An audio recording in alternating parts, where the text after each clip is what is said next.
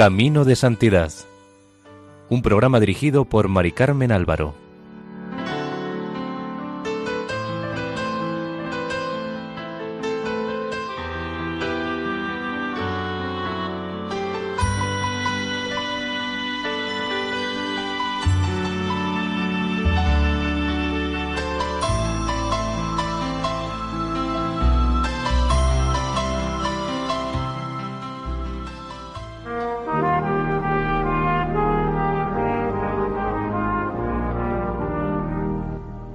Ofrecemos el segundo capítulo de la vida de San Vicente Ferrer, con motivo del sexto centenario de su fallecimiento y la celebración del Año Santo Vicentino en la Comunidad Valenciana. En el anterior terminamos explicando lo que eran los grupos de disciplinantes o penitentes que llevaba San Vicente Ferrer. La devoción a nuestro Señor Jesucristo y a su sagrada pasión era la nota característica de aquellos grupos de penitentes. Un padre provincial de la tercera regla de San Francisco declaró en el proceso de canonización del santo que él lavó muchas veces, siendo menor de edad, las ropas de éstos y que halló muchas veces en ellas pedazos de carne. Los disciplinantes iban clamando al cielo con voces diciendo en valenciano Señor Deu Jesucrist, misericordia. Señor Dios Jesucristo, misericordia. Ciertamente la misericordia que Dios tenía con ellos era grande al darles tanta contrición de los pecados y que, sin orden ni medida, se castigasen por todo lo que sin orden ni medida le habían ofendido. Mientras se azotaban, los penitentes también cantaban ciertos himnos y canciones que San Vicente había compuesto. De cuando en cuando decían Sea esto en memoria de la pasión de nuestro Redentor Jesucristo y en remisión de nuestros pecados. Es para maravillarse que jamás ninguno de los penitentes enfermó por hacer penitencia, a pesar de que iban mal abrigados y con los pies descalzos, con frío y viento, y a veces lloviendo. Lo que más ayudaba para que la gente se arrepintiera e hiciera penitencia era el ejemplo del santo, su humildad, pobreza, penitencia y paciencia, las cuales transformaban los corazones. Cuenta San Antonino que en Lyon, en Francia, a un hombre importante que tenía a medio mundo escandalizado, su confesor le impuso de penitencia que se disciplinase con discípulos de San Vicente, pero él, que se sentía poco de Dios, no quiso aceptar la penitencia. Consultó su confesor el caso con San Vicente, y le preguntó qué podía hacer con aquel penitente tan indisciplinado. El santo le dijo que por lo menos se desnudase con los otros disciplinantes y fuera en procesión sin disciplinarse. El hombre no se hizo de rogar mucho, porque aquello le pareció muy fácil de hacer. Mientras iba transcurriendo la procesión, el santo le pedía a Dios que se apiadase de aquel hombre. Nuestro Señor, por las oraciones del santo, puso sus misericordiosos ojos sobre el pecador, al igual que lo hizo la noche de su pasión sobre San Pedro. Y el hombre tuvo tal conocimiento de sus culpas que pidiendo unas disciplinas se dio tan fuertemente y tan sin compasión que los de la compañía tuvieron lástima de él y le quitaron los azotes de las manos, porque de tanto dolor que tenía de sus pecados no se daba cuenta y poco faltó para que cayera muerto. Aunque algunos, según sus posiciones personales, dicen que San Vicente fue político, no fue así. Fue un apóstol total y sin duda un teólogo y un filósofo. Además estaba dotado de unas condiciones excepcionales para tratar con las personas, por su fuerte personalidad humana y cautivadora. Tenía un espíritu penetrante, corazón abierto, voluntad firme y suave, conversación amable y era realista.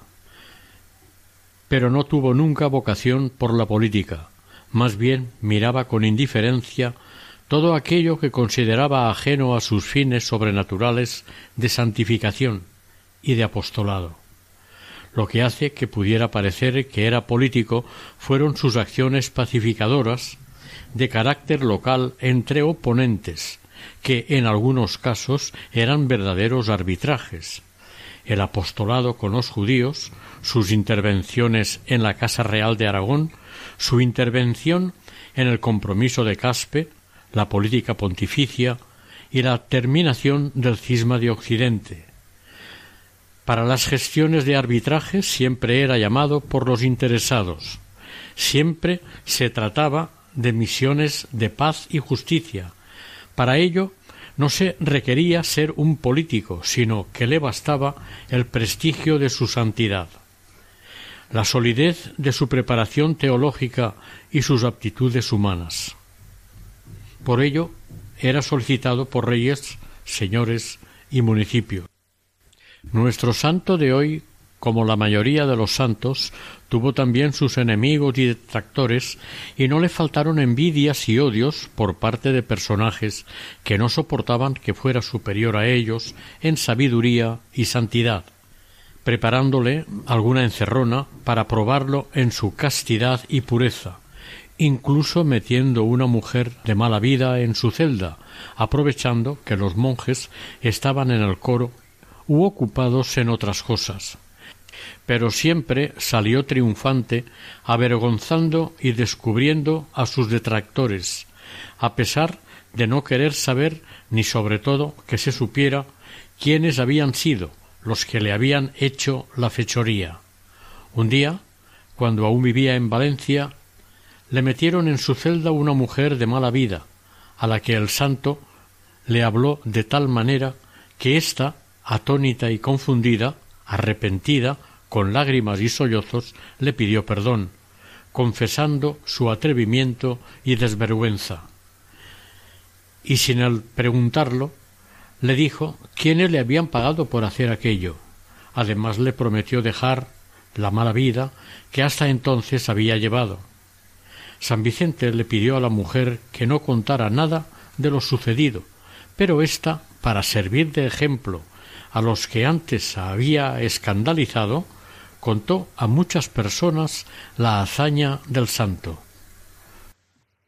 En la Casa Real de Aragón fue confesor de las reinas doña Violante de Bar, esposa del rey Juan I, desde la muerte de Pedro IV y de doña María de Luna, esposa del infante don Martín, duque de Montblanc. Fue limosnero del rey Juan I y más tarde consejero de Martín el Humano. No se sabe con certeza la influencia que tuvo San Vicente en la corte, ya que sus intervenciones tenían un carácter privado y confidencial, pero al parecer tuvo bastante. Parece ser que su trabajo con doña Violante de Bar fue muy dificultoso y le tocó practicar la prudencia en grado sumo, por el fuerte carácter de dicha señora. Así y todo, ésta le tenía mucho respeto y afecto y deseaba con toda su alma ver su celda y oratorio, pero él jamás le dio permiso para ello.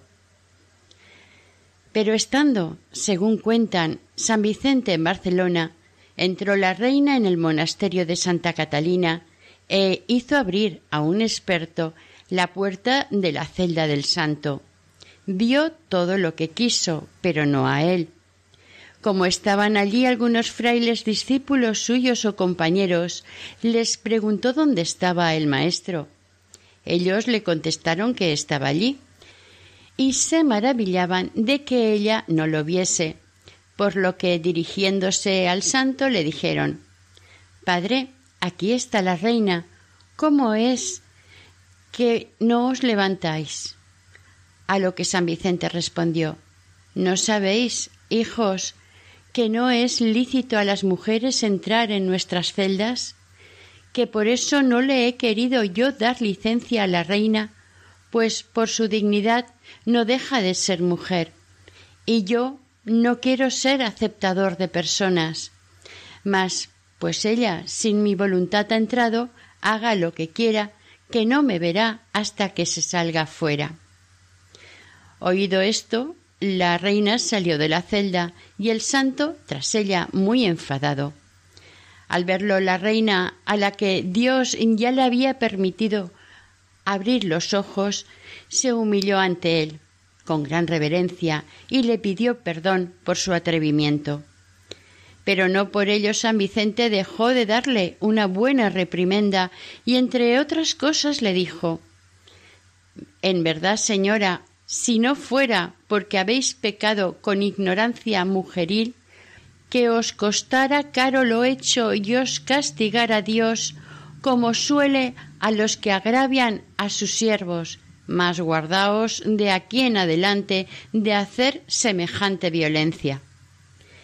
Pero como era muy curiosa, estando el santo una noche orando y no sabiendo lo que pasaba, con el permiso del prior de Santa Catalina, entró la reina con su gente en el monasterio y por los resquicios de la puerta lo vio rodeado de luz divina, y era tanta que pudo ver los detalles de la celda y volviéndose a las damas que la acompañaban les dijo Hermanas, vamos de aquí, que no es lícito acechar a este padre, que más santo es de lo que se dice. Después de esto, viendo el santo que en la corte de doña Violante sus esfuerzos no daban el fruto que deseaba, se fue a predicar, empezando por Cardona, provincia de Barcelona. Respecto a Martín, el humano, se sabe que apreciaba mucho al santo, pero no se sabe exactamente en qué intervino en sus relaciones, aparte de su intervención en la preparación de su matrimonio y en la restitución de parte del patrimonio de Santa Tecla. Martín el Humano subió al trono a la muerte de su hermano Juan I de Aragón, quien había fallecido sin hijos. Al saberlo el santo, le escribió una carta en la que, resumiendo, le venía a decir que le encargaba de parte de Dios omnipotente se acordase de las muertes del rey don Pedro, su padre, y del rey don Juan, su hermano, y que en ellas reconociese los grandes y terribles juicios de Dios, con los cuales pública y manifiestamente castigaba los pecados públicos.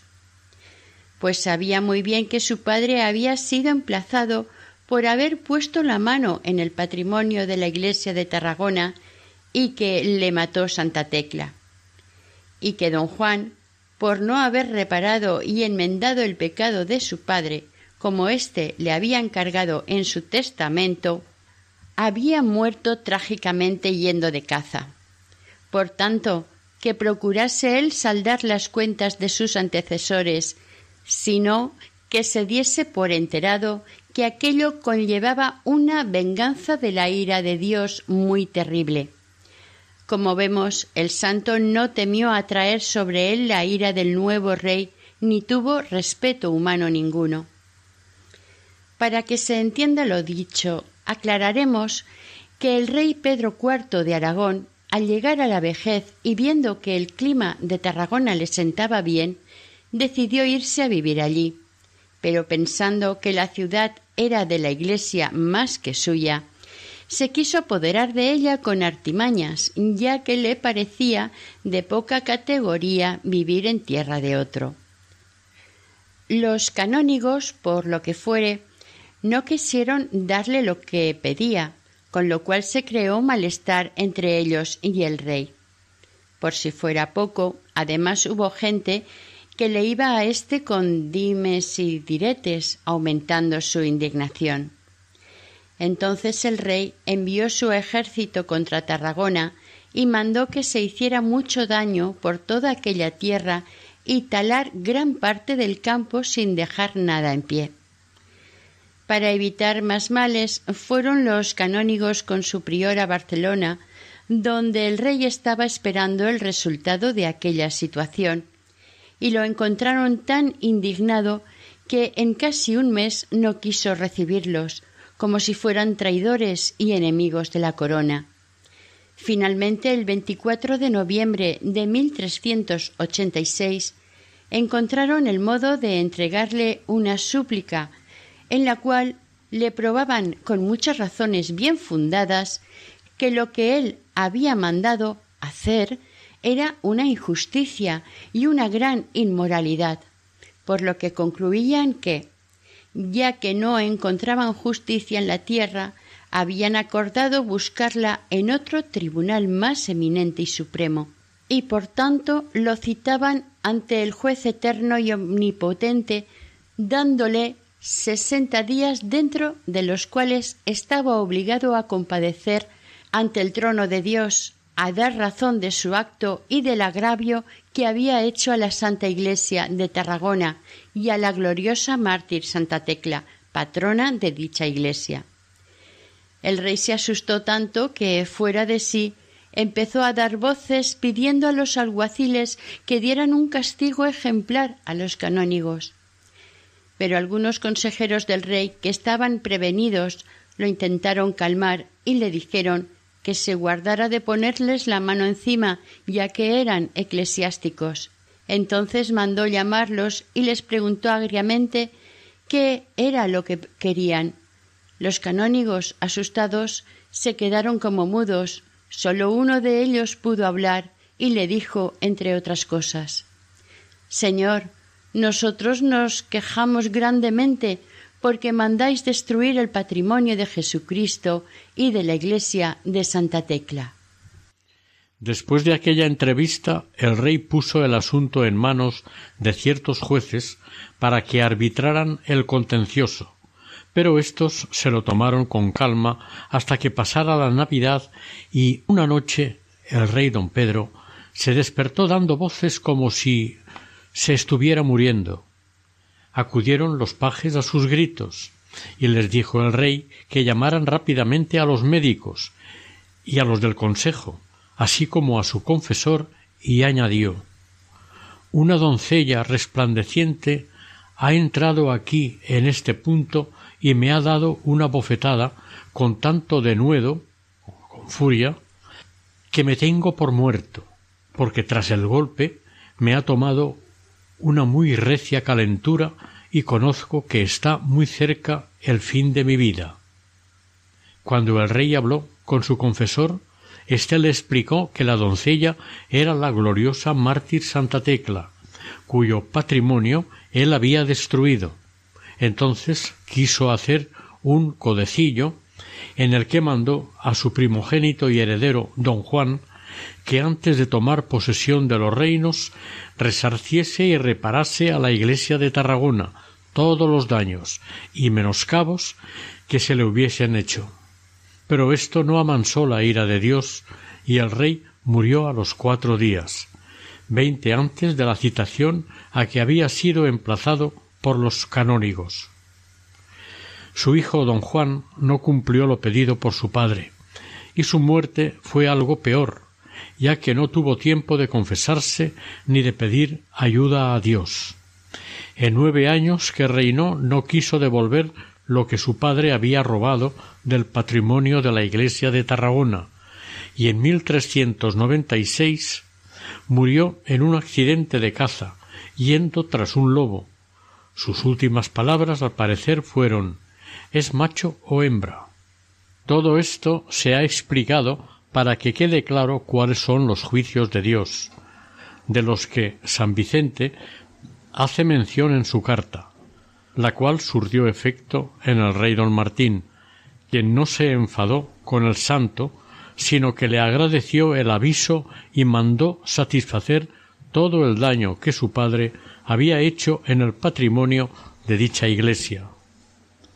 Es más, tomó tanto afecto al santo que cuando éste iba a algún lugar en el que estaba el rey, le salía a recibir en persona. Además, viendo el rey don Martín la devoción con que los barceloneses le recibían, un día bendijo a Dios diciendo Bendito sea Dios que a este hombre, por su predicación y vida santa, le da tanta autoridad delante de todo el mundo. Cuando murió su único hijo, también llamado Martín, encargaron a San Vicente para que le avisara, ya que nadie se atrevía a decírselo.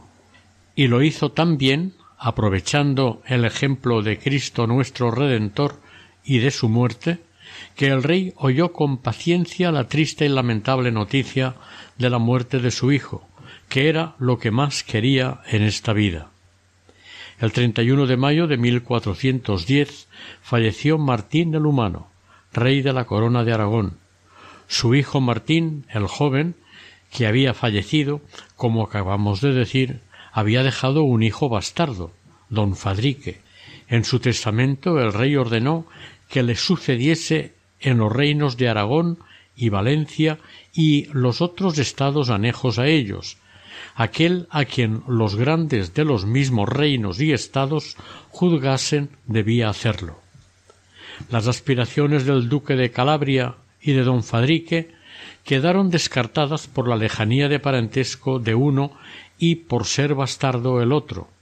Por ello, los compromisarios elegidos se centraron principalmente en Fernando de Antequera, hijo del rey don Juan I de Castilla y doña Leonor, hermana del difunto rey don Martín, y en Jaime de Aragón, conde de Urgel.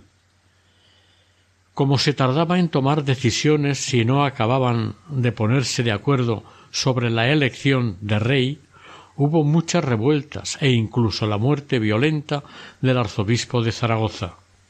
La lucha se entabló sobre todo entre los partidarios de Fernando de Antequera y Jaime de Urgel, por lo que ante el derramamiento de sangre que había y para evitar una guerra civil, se decidió elegir al rey entre nueve compromisarios, es decir, tres por Aragón, tres por Valencia y tres por Cataluña. San Vicente fue reclamado a ser compromisario por el reino de Valencia, por el gran prestigio moral que tenía y por haber sido aceptado por todos los otros compromisarios. Representó a Valencia, pero fue llamado por los aragoneses. Llegó a Caspe en abril de 1412 y era el octavo compromisario por orden jerárquico. El 24 de junio fue invitado a pronunciar su voto el primero y lo hizo a favor de Fernando de Antequera. Con anterioridad el santo había orado mucho pidiendo luz a Dios y se había informado sobre los candidatos. Tras él votó su hermano Bonifacio. Otros cuatro compromisarios de Aragón y Valencia hicieron lo mismo, votando por Fernando de Antequera. Dos compromisarios catalanes votaron por el conde de Urgel y uno se abstuvo. Fernando era conocido como de Antequera por haber conquistado dicha plaza a los moros, pertenecía a la casa castellana de Trastámara y reinó con el nombre de Fernando I de Aragón. Una vez elegido el nuevo rey, en la mañana del 29 de junio se celebró un solemne pontifical presidido por el obispo de Huesca. Nuevamente Vicente fue elegido para comunicar la noticia de la elección del rey. Su sermón explicó la justicia que había inspirado la decisión. Subrayó la importancia de la fe en las gestiones temporales y en el gobierno de los pueblos. Además insistió, como siempre sin temor, sobre los deberes y obligaciones de todo buen gobernante. Nuestro santo no cedió en la elección ante presiones, pero es evidente que la sentencia de Caspe no podía agradar a todos, y menos al conde de Urgel. Sus biografías cuentan, aunque quizá no sea del todo cierto, el encuentro de Vicente con Jaime de Urgel, en el que éste le tildó de hipócrita maldito y como el santo le puso de manifiesto los secretos de su poco ejemplar vida, además del intento fallido de asesinarle por parte de sus partidarios en los caminos de herida. Al parecer el conde había asesinado en secreto a un hermano suyo, por lo que nadie lo sabía, y el santo se lo descubrió. Además, había mandado asesinar al arzobispo de Zaragoza, por lo cual estaba excomulgado. Fue de tanta eficacia esta reprensión que desde entonces el conde comenzó a darse cuenta de la mala vida que había llevado y pidió con gran humildad perdón al santo e hizo penitencia de su culpa.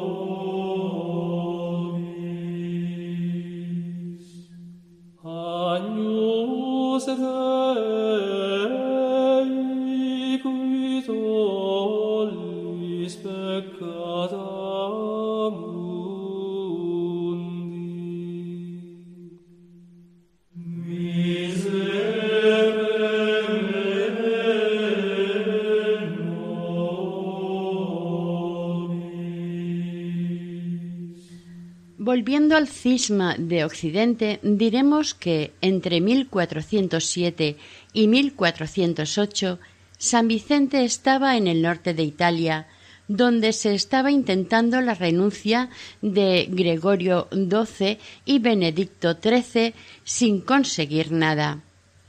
En 1412 estaba en Caspe durante los meses que duró el compromiso. En 1413 evangelizó las tierras de Mallorca.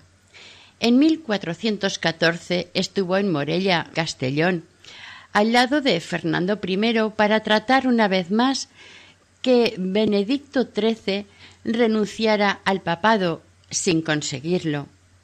El santo, triste y defraudado, volvió a la predicación. El antipapa Juan XXIII fue depuesto el 29 de mayo de 1415 por los mismos que lo habían elegido.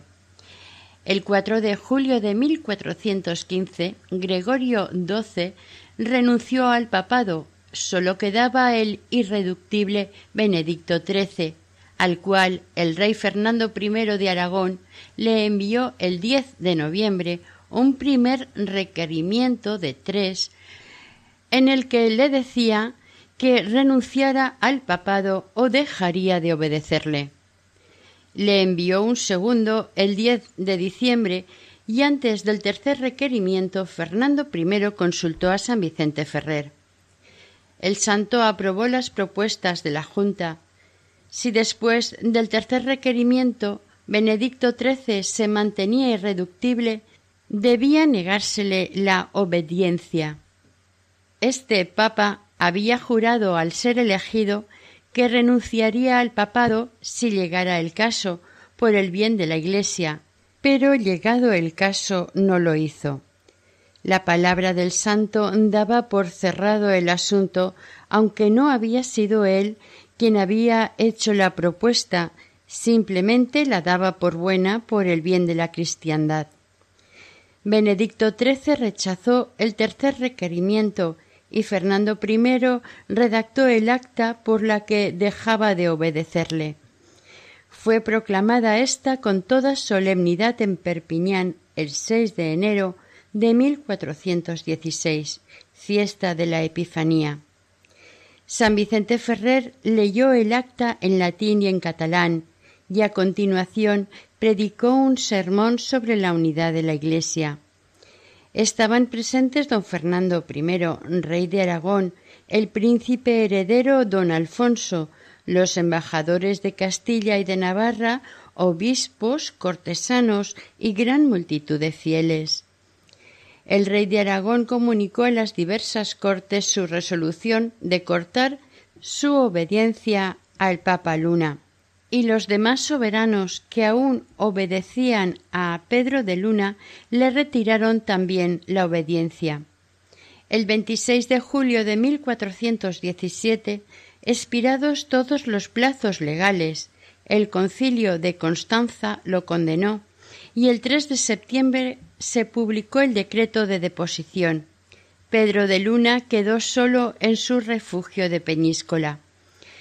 El 11 de noviembre de 1417, el cónclave reunido en Constanza eligió papa al cardenal de San Jorge in Velabro o Don Colonna, que tomó el nombre de Martín V, quien fue reconocido por toda la cristiandad. El cisma de Occidente había terminado. Nos cuenta el padre Antist en su vida de San Vicente que una noche estaba el santo en oración delante de un crucifijo y se le apareció el demonio como un negro feísimo y con gran y extraña ferocidad le dijo Loco, desatinado, ¿te crees que eres santo y que has de ir al cielo? Yo te prometo que te pondré tantos lazos donde tú menos piensas que en ninguna manera puedas escapar del infierno. No te temo, respondió el santo, mientras está conmigo mi Señor Jesucristo. Replicó el demonio, no estará siempre contigo, que no hay cosa más difícil que perseverar en gracia hasta la muerte, pues cuando Cristo te dejare, entonces yo te haré conocer mis fuerzas. Respondió el santo, Mi Señor Dios, que me ha dado la gracia para comenzar, me dará para perseverar en su servicio. Al poco tiempo, estando otra noche leyendo el libro de San Jerónimo, que trata de la perpetua virginidad de Nuestra Señora, y considerando que nadie puede ser casto sino aquel a quien Dios lo conceda, según está escrito a los ocho capítulos de la sabiduría, comenzó a rogar a la Virgen soberana que fuese su medianera ante su Hijo Jesucristo, para que él muriese virgen, como hasta aquel punto lo estaba en cuerpo y alma. A deshora oyó una voz que le dijo No da a todos Dios esa gracia de virginidad, ni tampoco la alcanzarás tú, antes la perderás muy pronto. El desconsuelo y tristeza que sintió el santo al oír esto fue grandísimo, y entonces recurrió a la Reina del Cielo, a quien en todas sus necesidades debe acudir el cristiano, y le pidió que le revelase quién había sido el mensajero de aquel mensaje. Al momento se le apareció Nuestra Señora con gran resplandor dentro de su celda y consolándole le informó de que aquellas eran las asechanzas del demonio las cuales a él no le debían quitar la confianza, pues ella, que podía más que todas las furias infernales, jamás le desampararía. En su vida itinerante siempre iba a pie, salvo que se encontrara indispuesto, en cuyo caso montaba sobre un asno, a imitación de Jesucristo. Huía de las conversaciones con seglares si no era para edificarles con su doctrina. Era muy dado a la contemplación y en ella Dios le manifestaba lo que debía predicar, lo que debía decir y cómo decirlo, no solamente en lo tocante al sentido profundo de las sagradas escrituras, sino que hacía que también sus palabras movieran los corazones y los sentidos de los oyentes hacia Dios. A veces era tantísima la gente que le seguía y acudía a sus predicaciones que no cabían ni en la iglesia ni en la plaza del lugar, por lo que le ponían un púlpito en el campo para que no solamente fuese oído, sino visto. El libro del cual sacaba sus sermones era principalmente la Biblia. La tenía muy leída y llena de anotaciones, en sus sermones, por largos que fuesen, nadie se cansaba ni enfadaba, porque sus palabras ardían como hachas encendidas, y lo oían tanto los que estaban cerca como los que estaban lejos. Dejaba ciertas horas para dar audiencias a los que le querían pedir consejo o favor, y el resto del tiempo permanecía recogido en la celda, encomendándose a Dios y contemplando las cosas del cielo y de la Sagrada Escritura. Por la noche dormía como mucho cinco horas. El resto de la misma lo empleaba en estudiar y orar. Dormía vestido y calzado, como iba de día, y la mayoría de las veces sobre tablas, en tierra o sobre sarmientos, y por cabecera una tabla o la Biblia. En sus enfermedades lo más que pudieron conseguir los médicos y los frailes fue que durmiera sobre un saco de lana. Además se levantaba cada noche a rezar sus maitines y horas, las cuales decía arrodillado con gran devoción.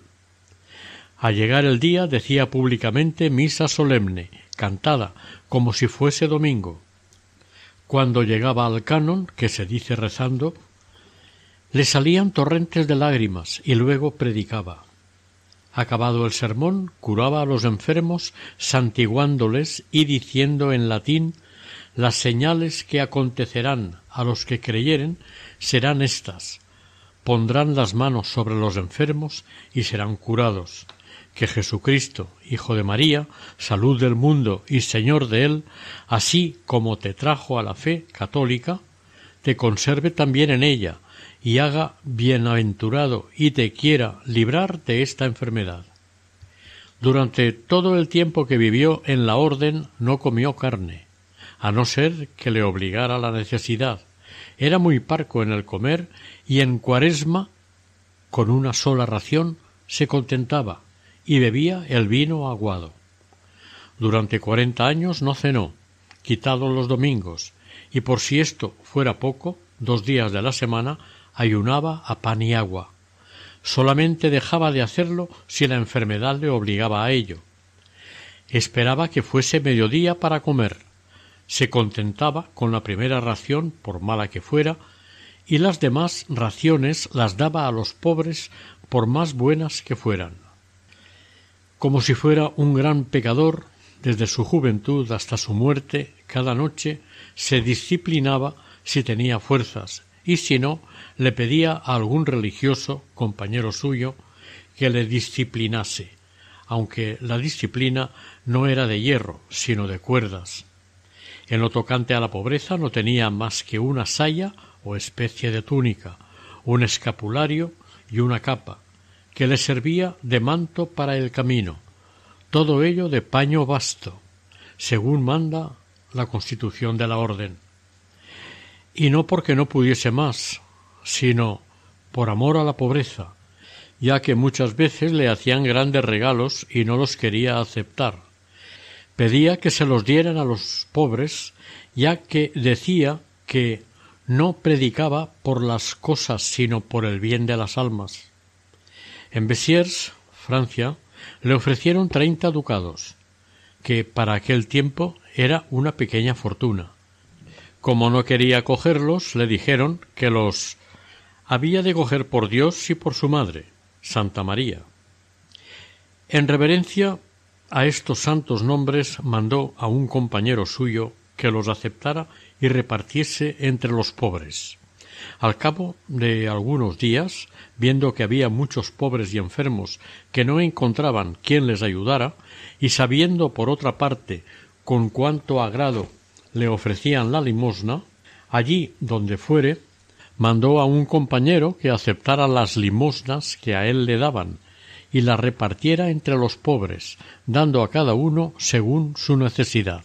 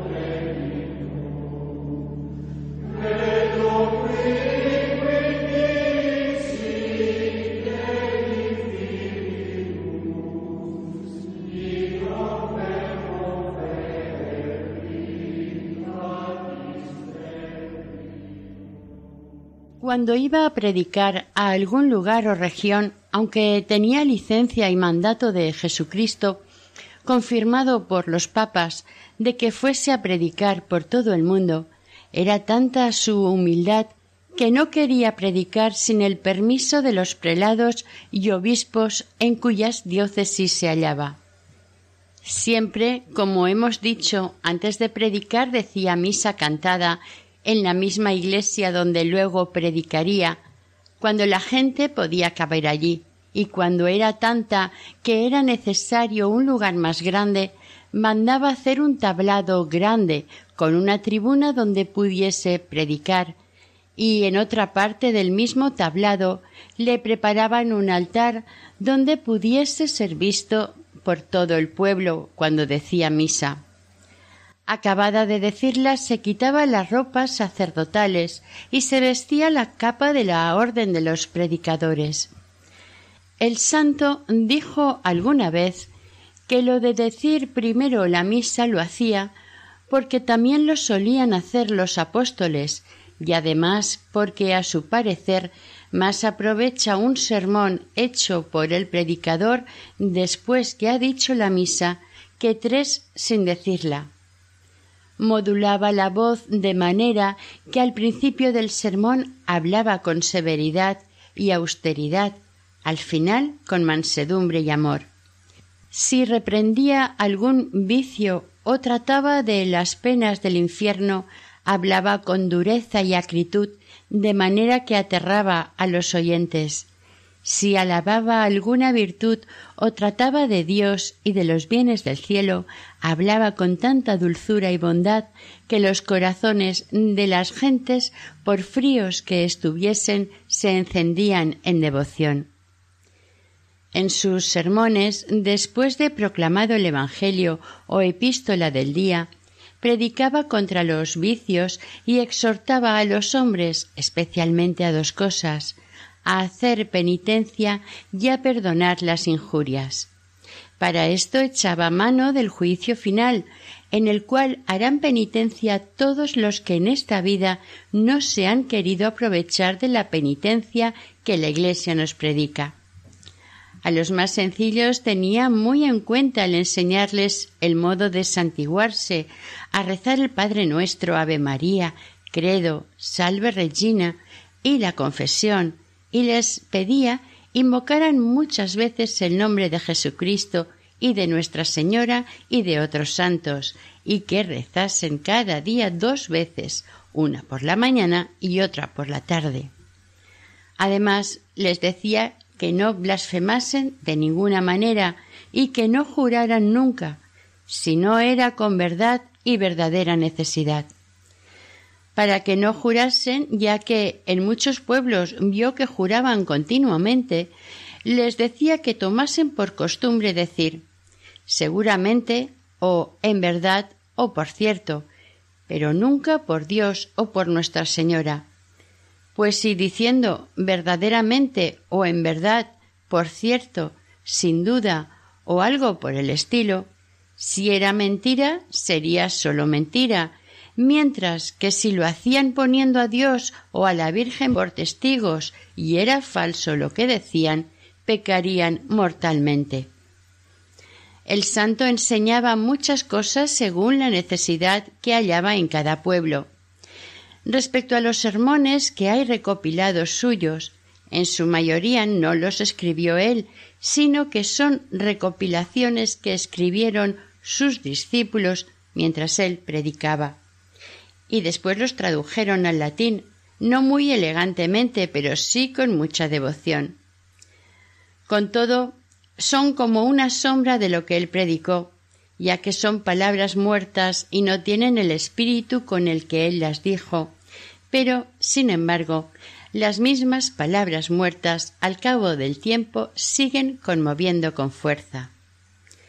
La espiritualidad de San Vicente es apostólica, cristocéntrica, tiende constantemente a la imitación fervorosa de Jesucristo, modelo de toda santidad y apostolado. Su ascética es de desasimiento que dispone para la entrega amorosa a Dios. En su tratado Pita Spirituali alerta y muestra sus cautelas sobre las visiones, iluminaciones, gracias extraordinarias y fenómenos de la vida mística. Este escrito, que en castellano se titula Tratado de la vida espiritual, es el que más ediciones e influencia ha tenido a lo largo de los siglos y fue redactado posiblemente hacia 1407 como respuesta a las preguntas formuladas por un novicio que quería caminar y progresar en la espiritualidad, encarnando el ideal de la predicación, viviendo según el estilo y la escuela de Santo Domingo de Guzmán. En él, Vicente no sólo muestra el conocimiento que tenía de los autores espirituales más prestigiosos de aquel momento sino que además deja entrever su vivencia de dominico observante. En el proceso de canonización del santo tenemos múltiples referencias sobre la práctica heroica de las virtudes morales, a las cuales ya hemos hecho referencia. Respecto a la castidad, dice el proceso de canonización del santo que entre los vicios contra los cuales predicaba reprendía mucho a las deshonestidades y lojurias, y lo podía hacer muy bien, pues él era el primero en mostrarse limpio y sin mancilla en esta materia. Cuando se tenía que cambiar la túnica de lana, entraba en un lugar oscuro para que ni sus mismos ojos pudiesen verlo. No era amigo de trabar amistades con mujeres y las evitaba si la caridad no le obligaba a tratar algo con ellas, y aun entonces procuraba que lo que tuviesen que hablar fuese muy santo y bueno. Reprendía mucho a los que trataban con mujeres cosas livianas y vanas, porque entendía muy bien que de una cosa se pasa a la otra y de lo vano se abre la puerta para lo pernicioso. De entre todas sus virtudes sobresalía la devoción. Cuando llegaba a algún pueblo o ciudad, la primera cosa que hacía era ir a la iglesia, siguiendo el consejo de San Juan Crisóstomo y Santo Tomás, que dicen que así como un buen hijo, si llega a la tierra donde está su padre, primero lo visita a él y después a los demás, así el cristiano, cuando entra en un pueblo, la primera cosa que debe hacer es visitar la iglesia, por los caminos se hallaba una cruz, no se contentaba con inclinar la cabeza y quitarse la capucha, sino que decía alguna antífona de la cruz con su oración. Además de sus horas canónicas, rezaba todos los días todo el salterio. Con estas y otras cosas dio gran muestra de devoción y reverencia a las cosas de nuestro Señor, y con ellas tenía su espíritu muy recogido, ya que de otra manera le habría sido imposible que, tratando siempre con seglares, no se mundanizara y enfriara en las cosas de Dios, como nosotros lo experimentamos cada día. San Pablo dice en la primera epístola a los Corintios que Dios da a unos el don de profecía, a otros de hablar en lenguas, a otros de conocer espíritus, a otros de proclamar la palabra de Dios, a otros de sanar enfermos. Todos estos dones, sin faltar ninguno, se los concedió Dios con la riqueza y abundancia a San Vicente, ya que profetizó muchas cosas, habló en lenguas, conoció los espíritus de aquellos con quienes trataba y proclamó la palabra de Dios, Veía el interior de las almas, poseía la sabiduría y la ciencia, pero sobre todo el don de milagros. En el proceso de canonización constan ochocientos sesenta prodigios o milagros obrados por él en vida y después de muerto. Aunque los prodigios o milagros más bien han perjudicado a la historia del santo por la falta de seriedad de algunas narraciones que circulan. Una pequeña muestra de sus milagros es, por ejemplo, que el 26 de agosto de 1410, sabiendo que en Liria, población situada a unos veinticinco kilómetros al noroeste de Valencia, estaban sumamente preocupados y tristes, ya que estaban padeciendo una gran necesidad porque se les había secado su caudalosa fuente, que era además su única fuente de riqueza, compadecido el santo, celebró misa en el lugar donde solía manar el agua y, bendiciéndola, volvió a salir agua en abundancia, prometiendo el santo que jamás faltaría ésta, como así sigue siendo en la actualidad. En dicho lugar, conocido como San Vicente de Liria, se levantó una ermita en honor al santo. En 1385 estaba predicando en Valencia, en la plaza del mercado. De pronto se detuvo y muy conmovido dijo a los oyentes Hermanos, ahora mismo estoy viendo que unos hermanos nuestros piden un socorro inmediato, que si no se les da morirán. Le preguntaron dónde estaban esas personas. El santo contestó Seguid a mi pañuelo y donde él entre, entrad. Y lanzó al aire su pañuelo, el cual entró por la ventana de una buhardilla. En ella, en efecto, se estaba muriendo de hambre una familia que fue socorrida. Según la tradición, la casa estaba ubicada en la actual plaza del Miracle del Mocadoret, número 5, en castellano Milagro del Pañuelito, junto a la Plaza de la Reina, donde hay una placa que lo recuerda.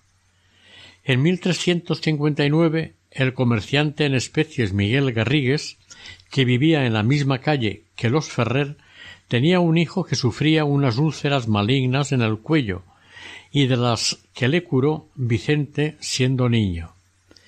En la fachada del número treinta y siete de la actual calle del Mar, muy cerca del lugar en el que, según la tradición, ocurrió este hecho, hay un retablo en cerámica valenciana que lo recuerda. Este hecho es uno de los orígenes de la devoción popular valenciana de las representaciones de diversos milagros, miracles suyos, en los altares que levantan en las calles el día de su fiesta.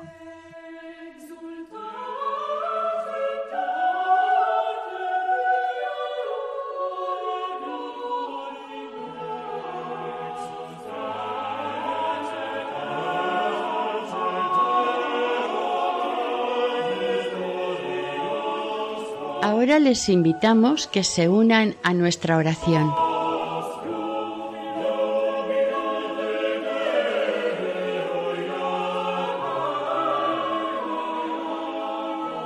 Protector nuestro, San Vicente Ferrer, alcánzanos una fe viva y sincera para valorar debidamente las cosas divinas, rectitud y pureza de costumbres como tú las predicabas, y caridad ardiente para amar a Dios y al prójimo. Tú, que nunca dejas sin consuelo a los que confían en ti, no nos olvides en nuestras tribulaciones. Danos la salud del alma y del cuerpo, remedia todos nuestros males y danos la perseverancia en el bien para que podamos acompañarte en la gloria por toda la eternidad. Amén.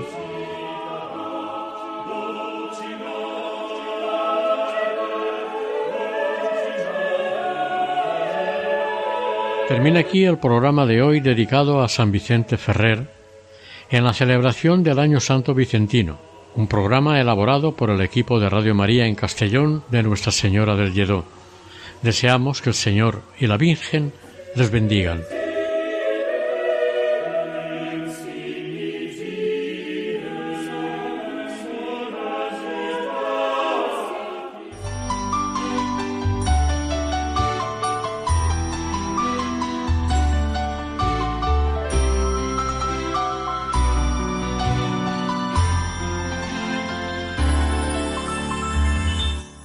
Camino de Santidad. Un programa dirigido por Mari Carmen Álvaro.